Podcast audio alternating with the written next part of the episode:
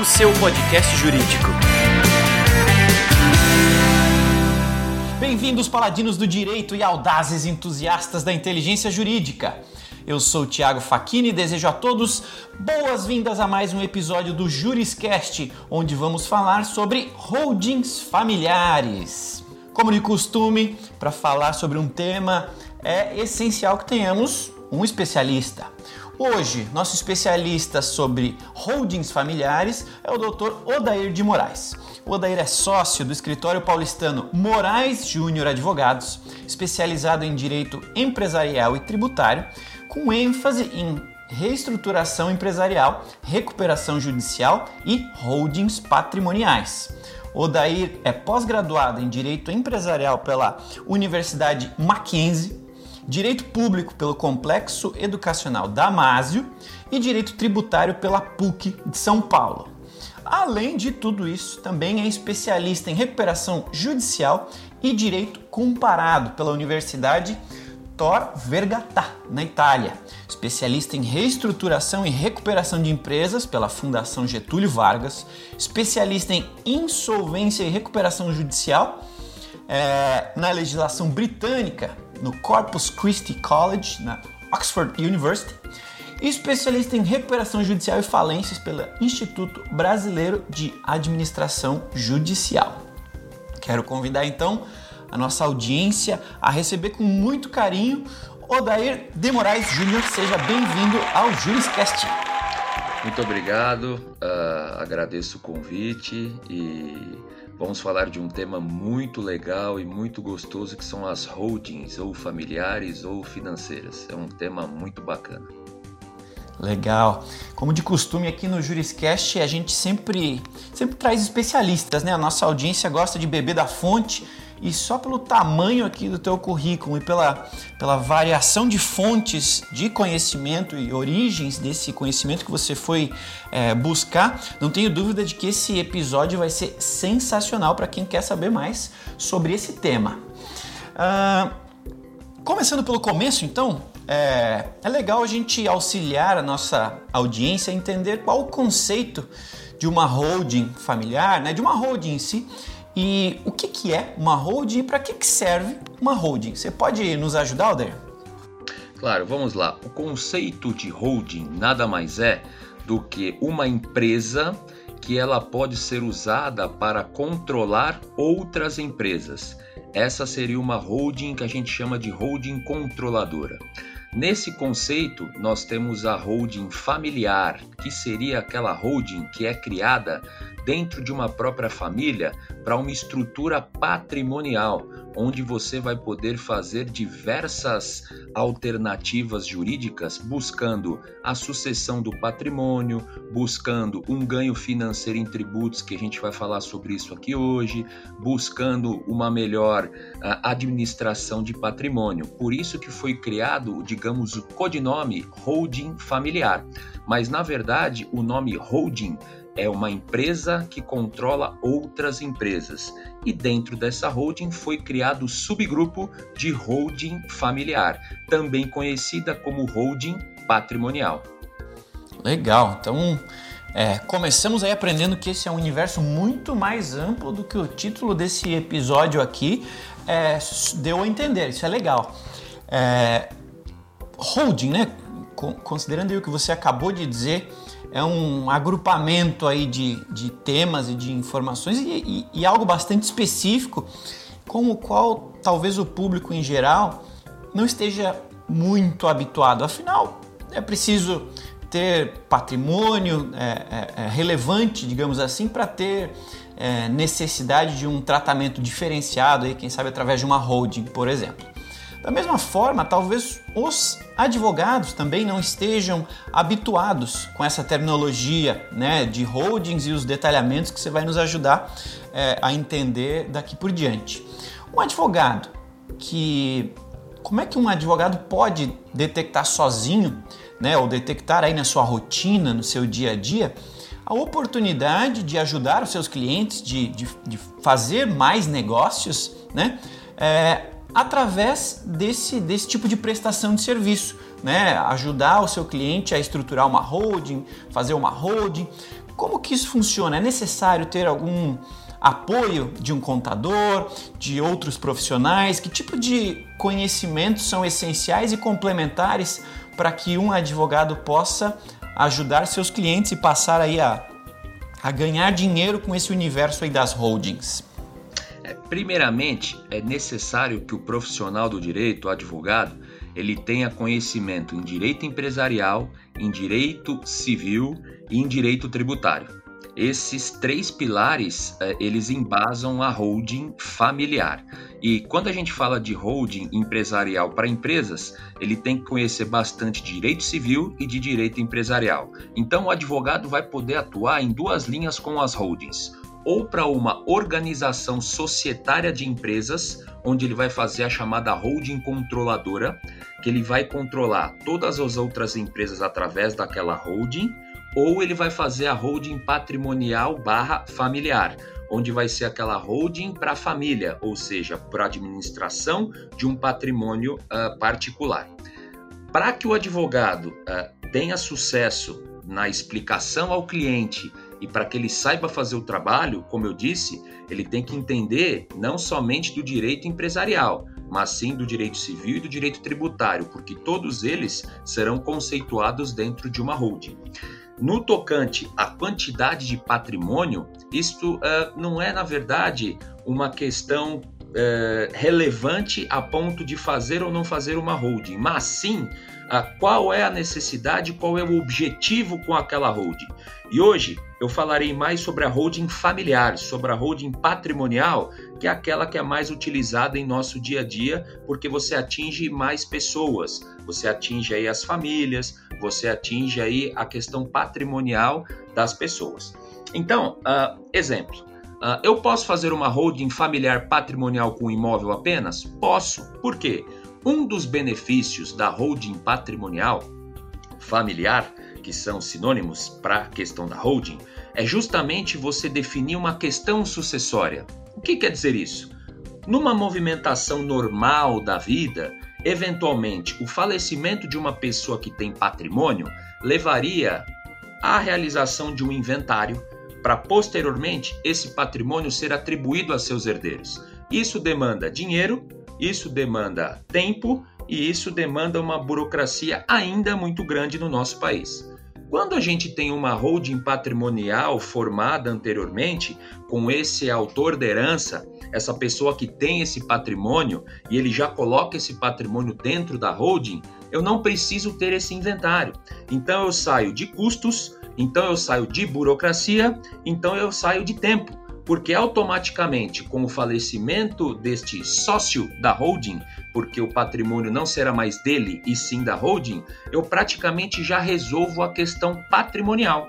Então, neste exemplo, eu não preciso necessariamente ter 10, 20 imóveis. Eu posso ter apenas um imóvel, mas eu quero deixar os meus herdeiros livre dessa condição de fazer um inventário sabendo de todos os percalços que podem haver futuramente quero deixar essa situação já resolvida.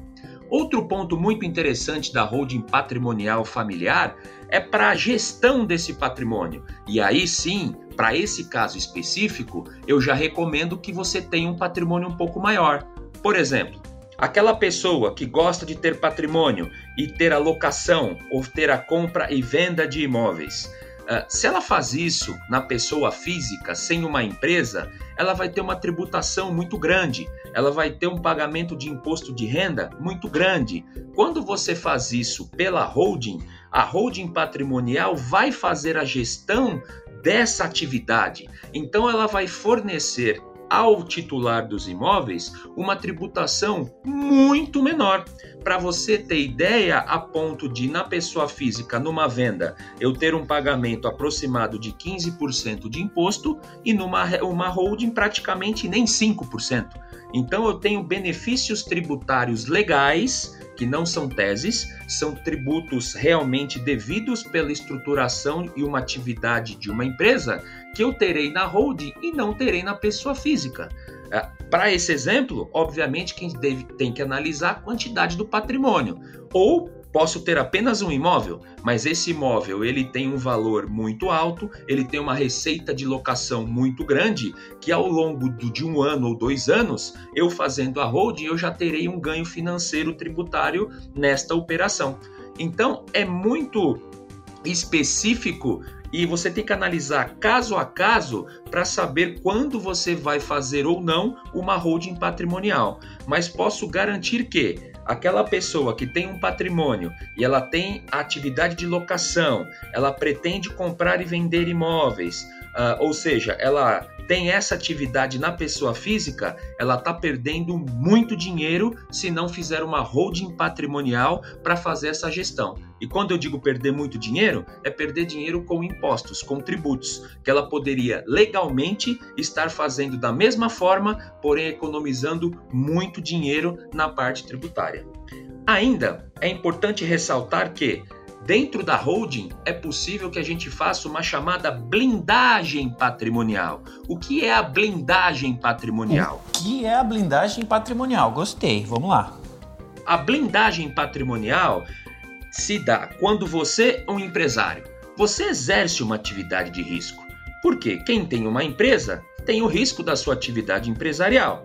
Você tem patrimônio, que é o dinheiro, é o lucro que você ganha com o seu exercício de sua atividade da empresa, e você constitui seu patrimônio. Então não é porque um dia a tua empresa começa a ter dificuldade que aquele patrimônio que você ganhou deve ser perdido.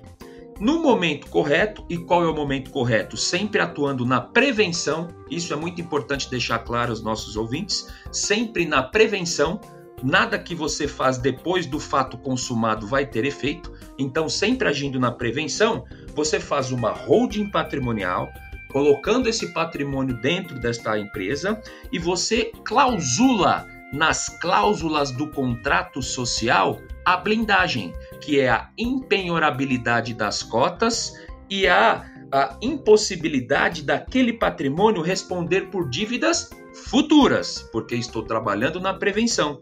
Isso é a disposição legal do nosso Código de Processo Civil, que são aqueles bens impenhoráveis se assim declarados.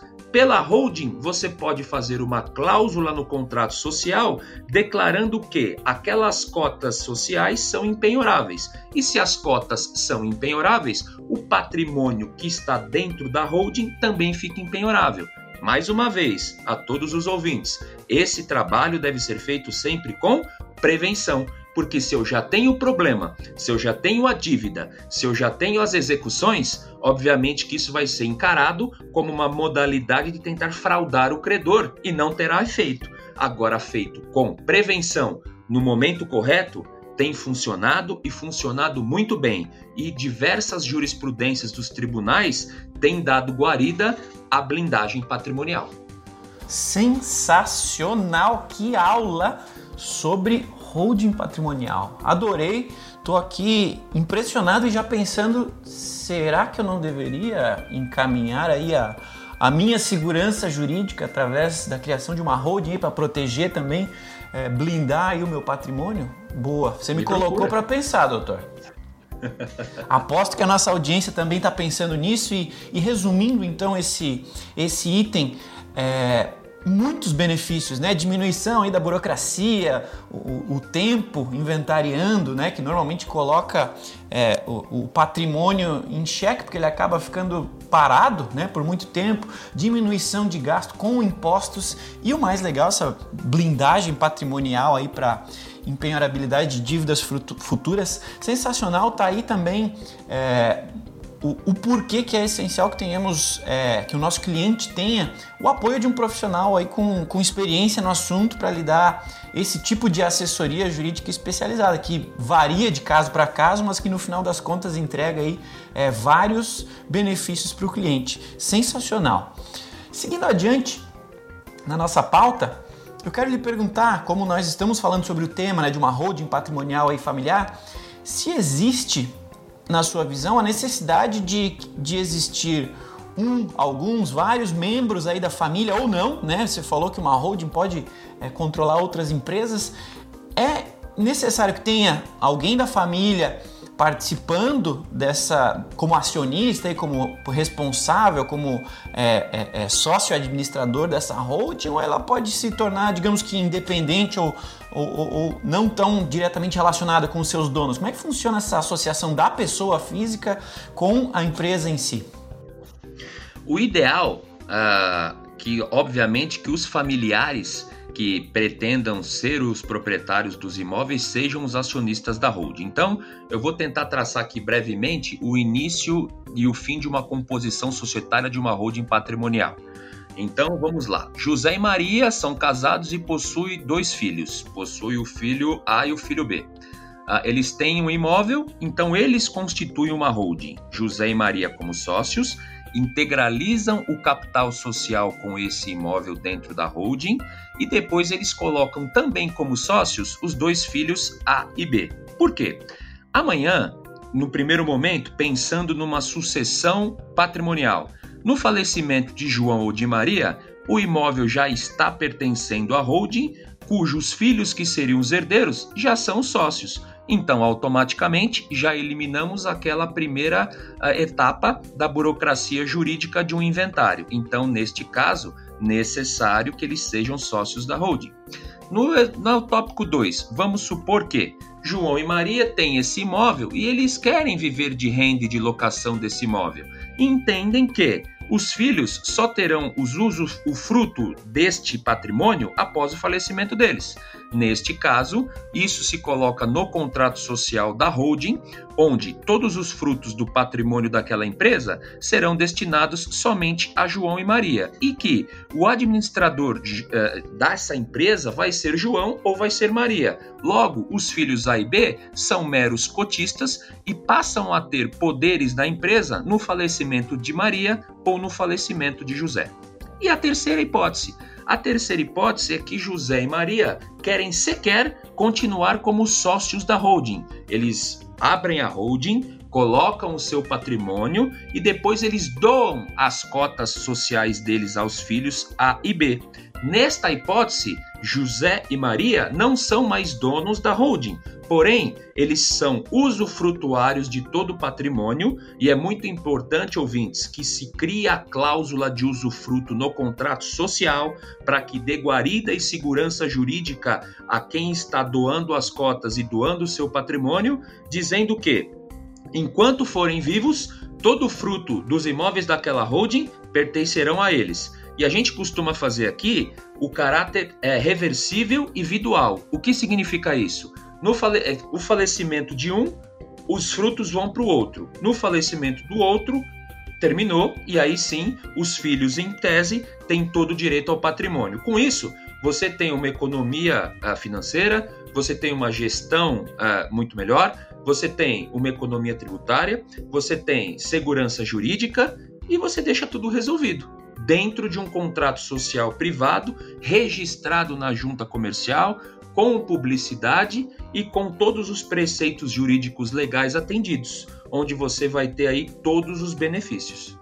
Então, respondendo agora a, diretamente à pergunta, é sempre necessário que os familiares sejam os sócios da holding, porque eles, como sócios da holding, serão sócios e proprietários do ativo que será o patrimônio da família.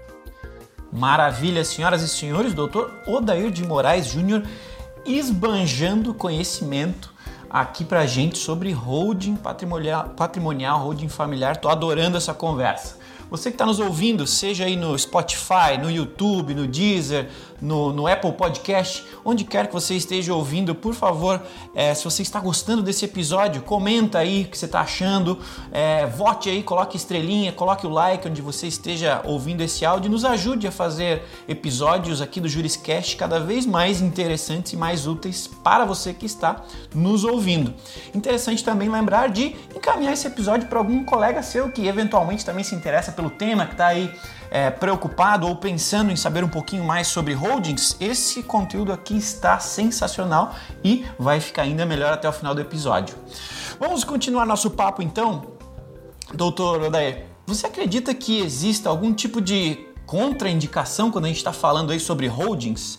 Ou é comum que, que os clientes confundam quando uma holding é indicada, quando ela não é indicada, quando ela é uma solução possível, mas não a mais indicada. Como é que funciona esse seu papel aqui de, de, de assessoria jurídica, né?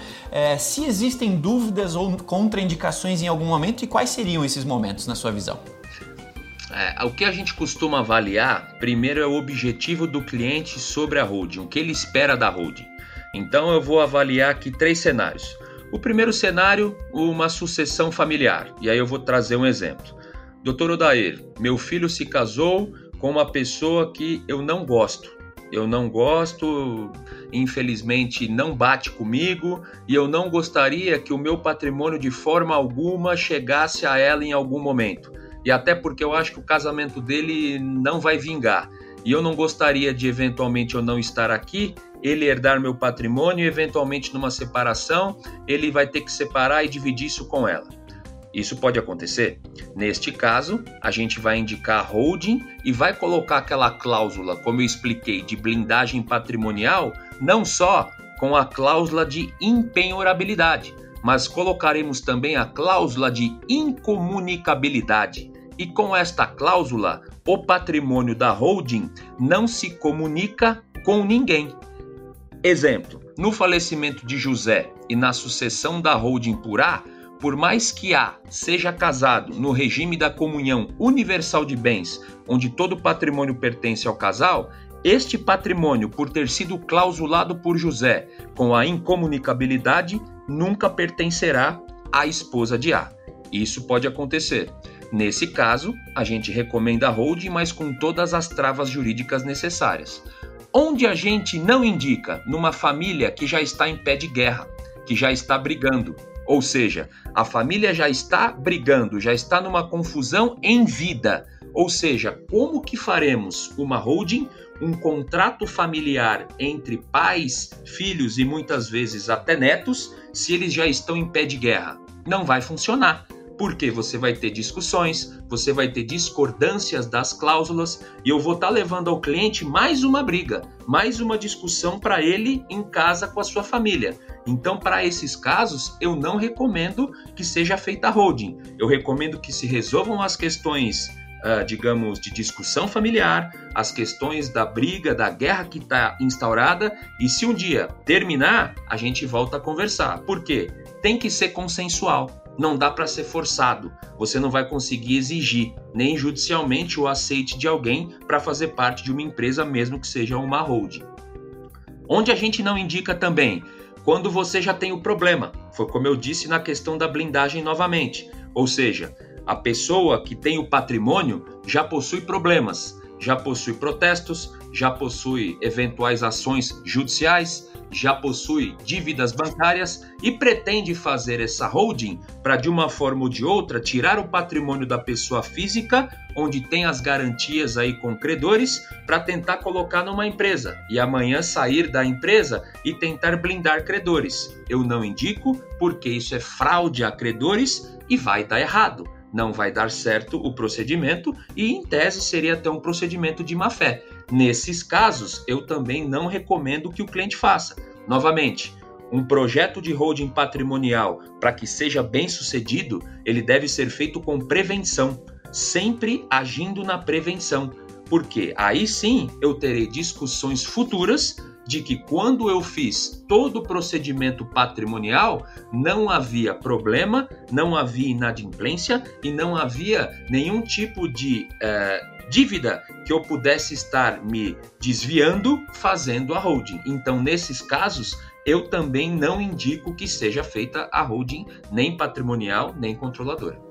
Que legal, acho que ficou claro, super claro, na verdade, aí as possibilidades e acho que a mensagem de que isso aqui, esse tema se trata muito sobre prevenção, está ficando bem claro aí para nossa audiência. Quanto antes a gente começar a se prevenir, né, a pensar lá na frente, melhor para todos os envolvidos, para o advogado, né, para a parte que vai fazer essa assessoria, quanto para o cliente que vai colher aí no final desse processo é, os resultados que ele de fato espera e almeja para esse tipo de operação.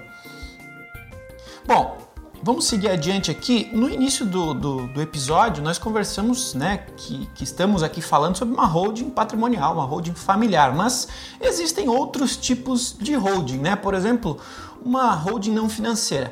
Você conseguiria dar um, um, um, panorama rápido para a audiência sobre que outros tipos existem e o que são essas, essas variações aí da, das possíveis holdings? Vamos lá. Uh, vamos lá. A gente teria uma holding controladora. Que é uma holding controladora? Uma holding controladora é uma empresa que controla outras empresas. Uh, essa empresa a controladora, por exemplo, seria uma modalidade de uma holding não financeira. Por quê? Porque ela não exerce nenhum tipo de atividade empresarial. Ela simplesmente possui empresas e essas empresas exercem atividades empresariais financeiras possuem seus lucros, possuem seus dividendos e podem ou não levar esses dividendos à holding. Mas não é porque a holding tem esses lucros e dividendos de suas empresas que ela controla que ela seria uma holding financeira. Uh, o que seria uma holding financeira? A própria holding patrimonial, por exemplo, se ela exercer a atividade de locação, de compra e venda de imóveis, ela vai ser uma empresa que terá lucro, terá receita. Então, por esse fato, ela pode se tornar uma holding de, denominada financeira, porque ela exerce um objeto social que tem um retorno financeiro, ou seja, eu tenho ganho patrimonial com o exercício da minha atividade. Então, a diferença entre holding financeira e não financeira basicamente seria essa aquela holding que não exerce nenhum tipo de atividade e não tem uh, nenhum valor econômico para uh, receber, e a holding que exerce sim alguma atividade e tem sim algum valor para receber.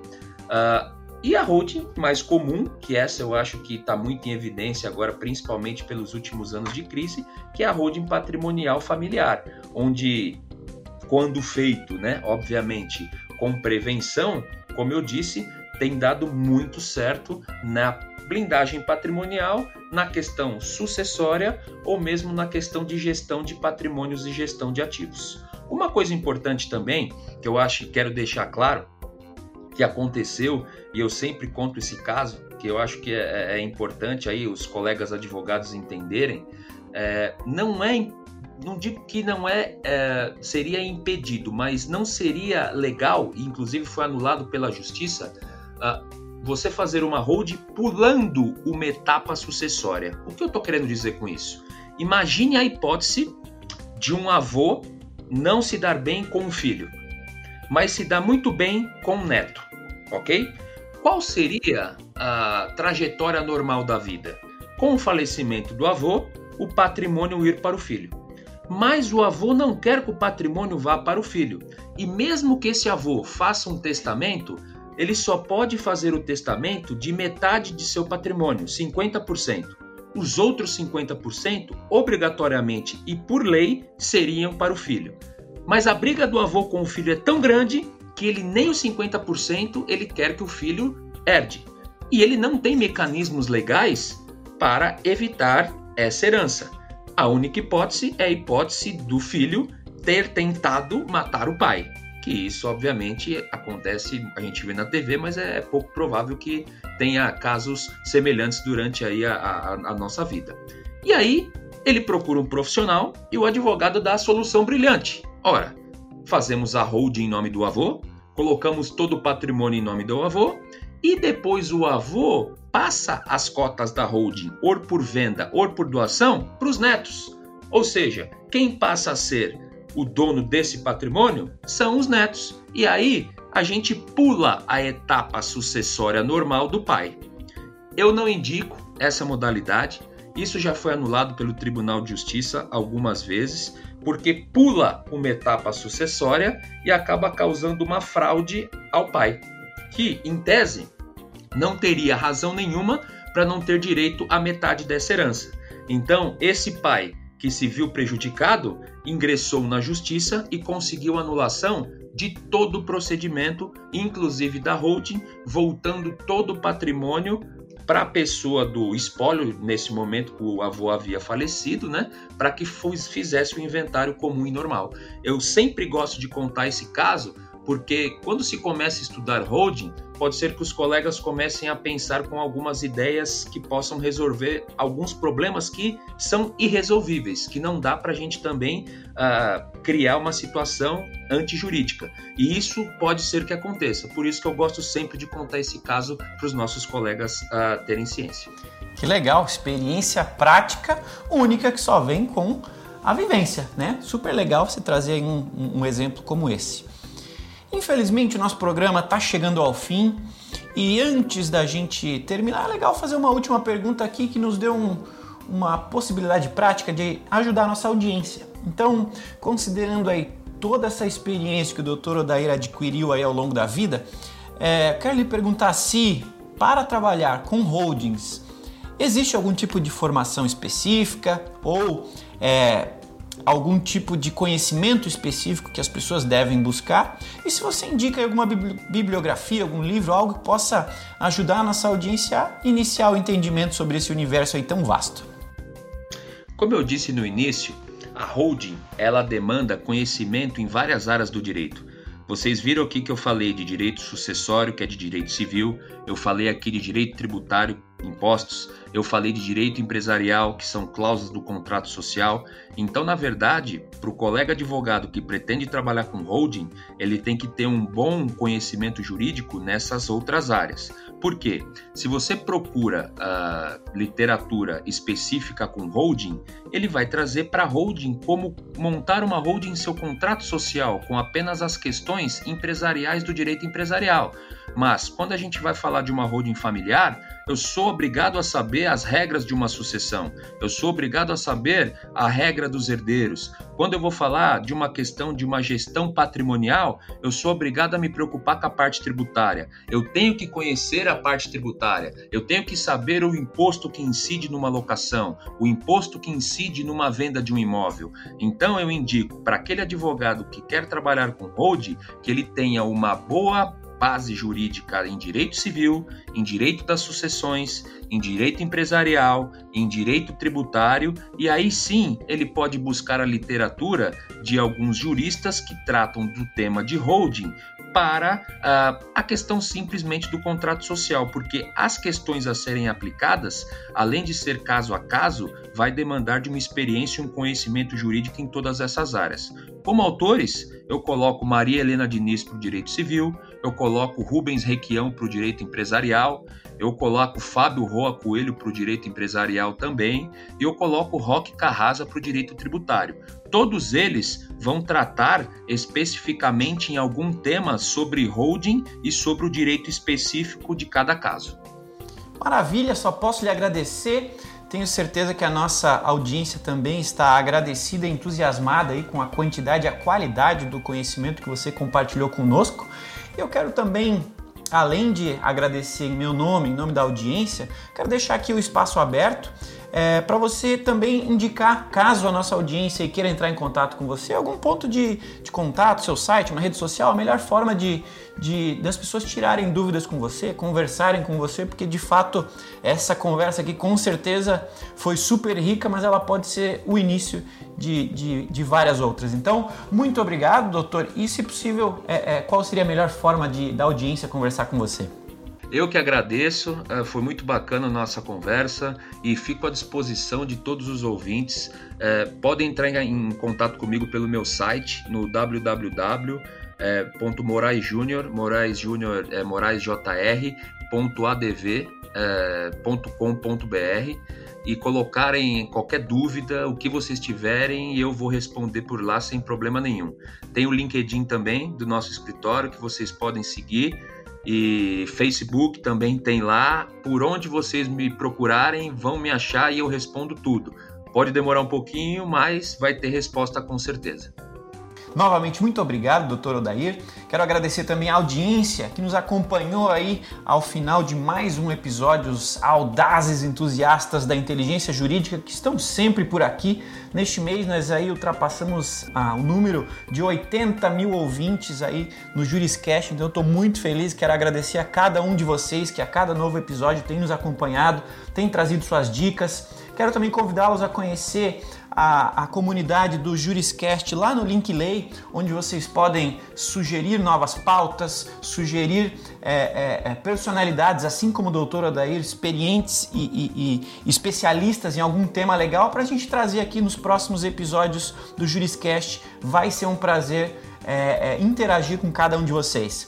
Lembre-se então aí, por favor, de avaliar esse episódio, comentar esse episódio, dar o like, dar a estrelinha. Vai ser muito bom para que esse, esse tipo de conteúdo aqui continue ajudando cada vez mais e mais pessoas desse nosso universo jurídico tão grande. Obrigado a todos então que nos acompanharam até o final deste episódio. Nos falamos no próximo episódio do Juriscast, o seu podcast jurídico. Tchau! Você ouviu o Juriscast, produção e oferecimento da ProJuris, líder no desenvolvimento de software jurídico para departamentos jurídicos de grandes empresas e escritórios de advocacia. Conheça mais em projuris.com.br.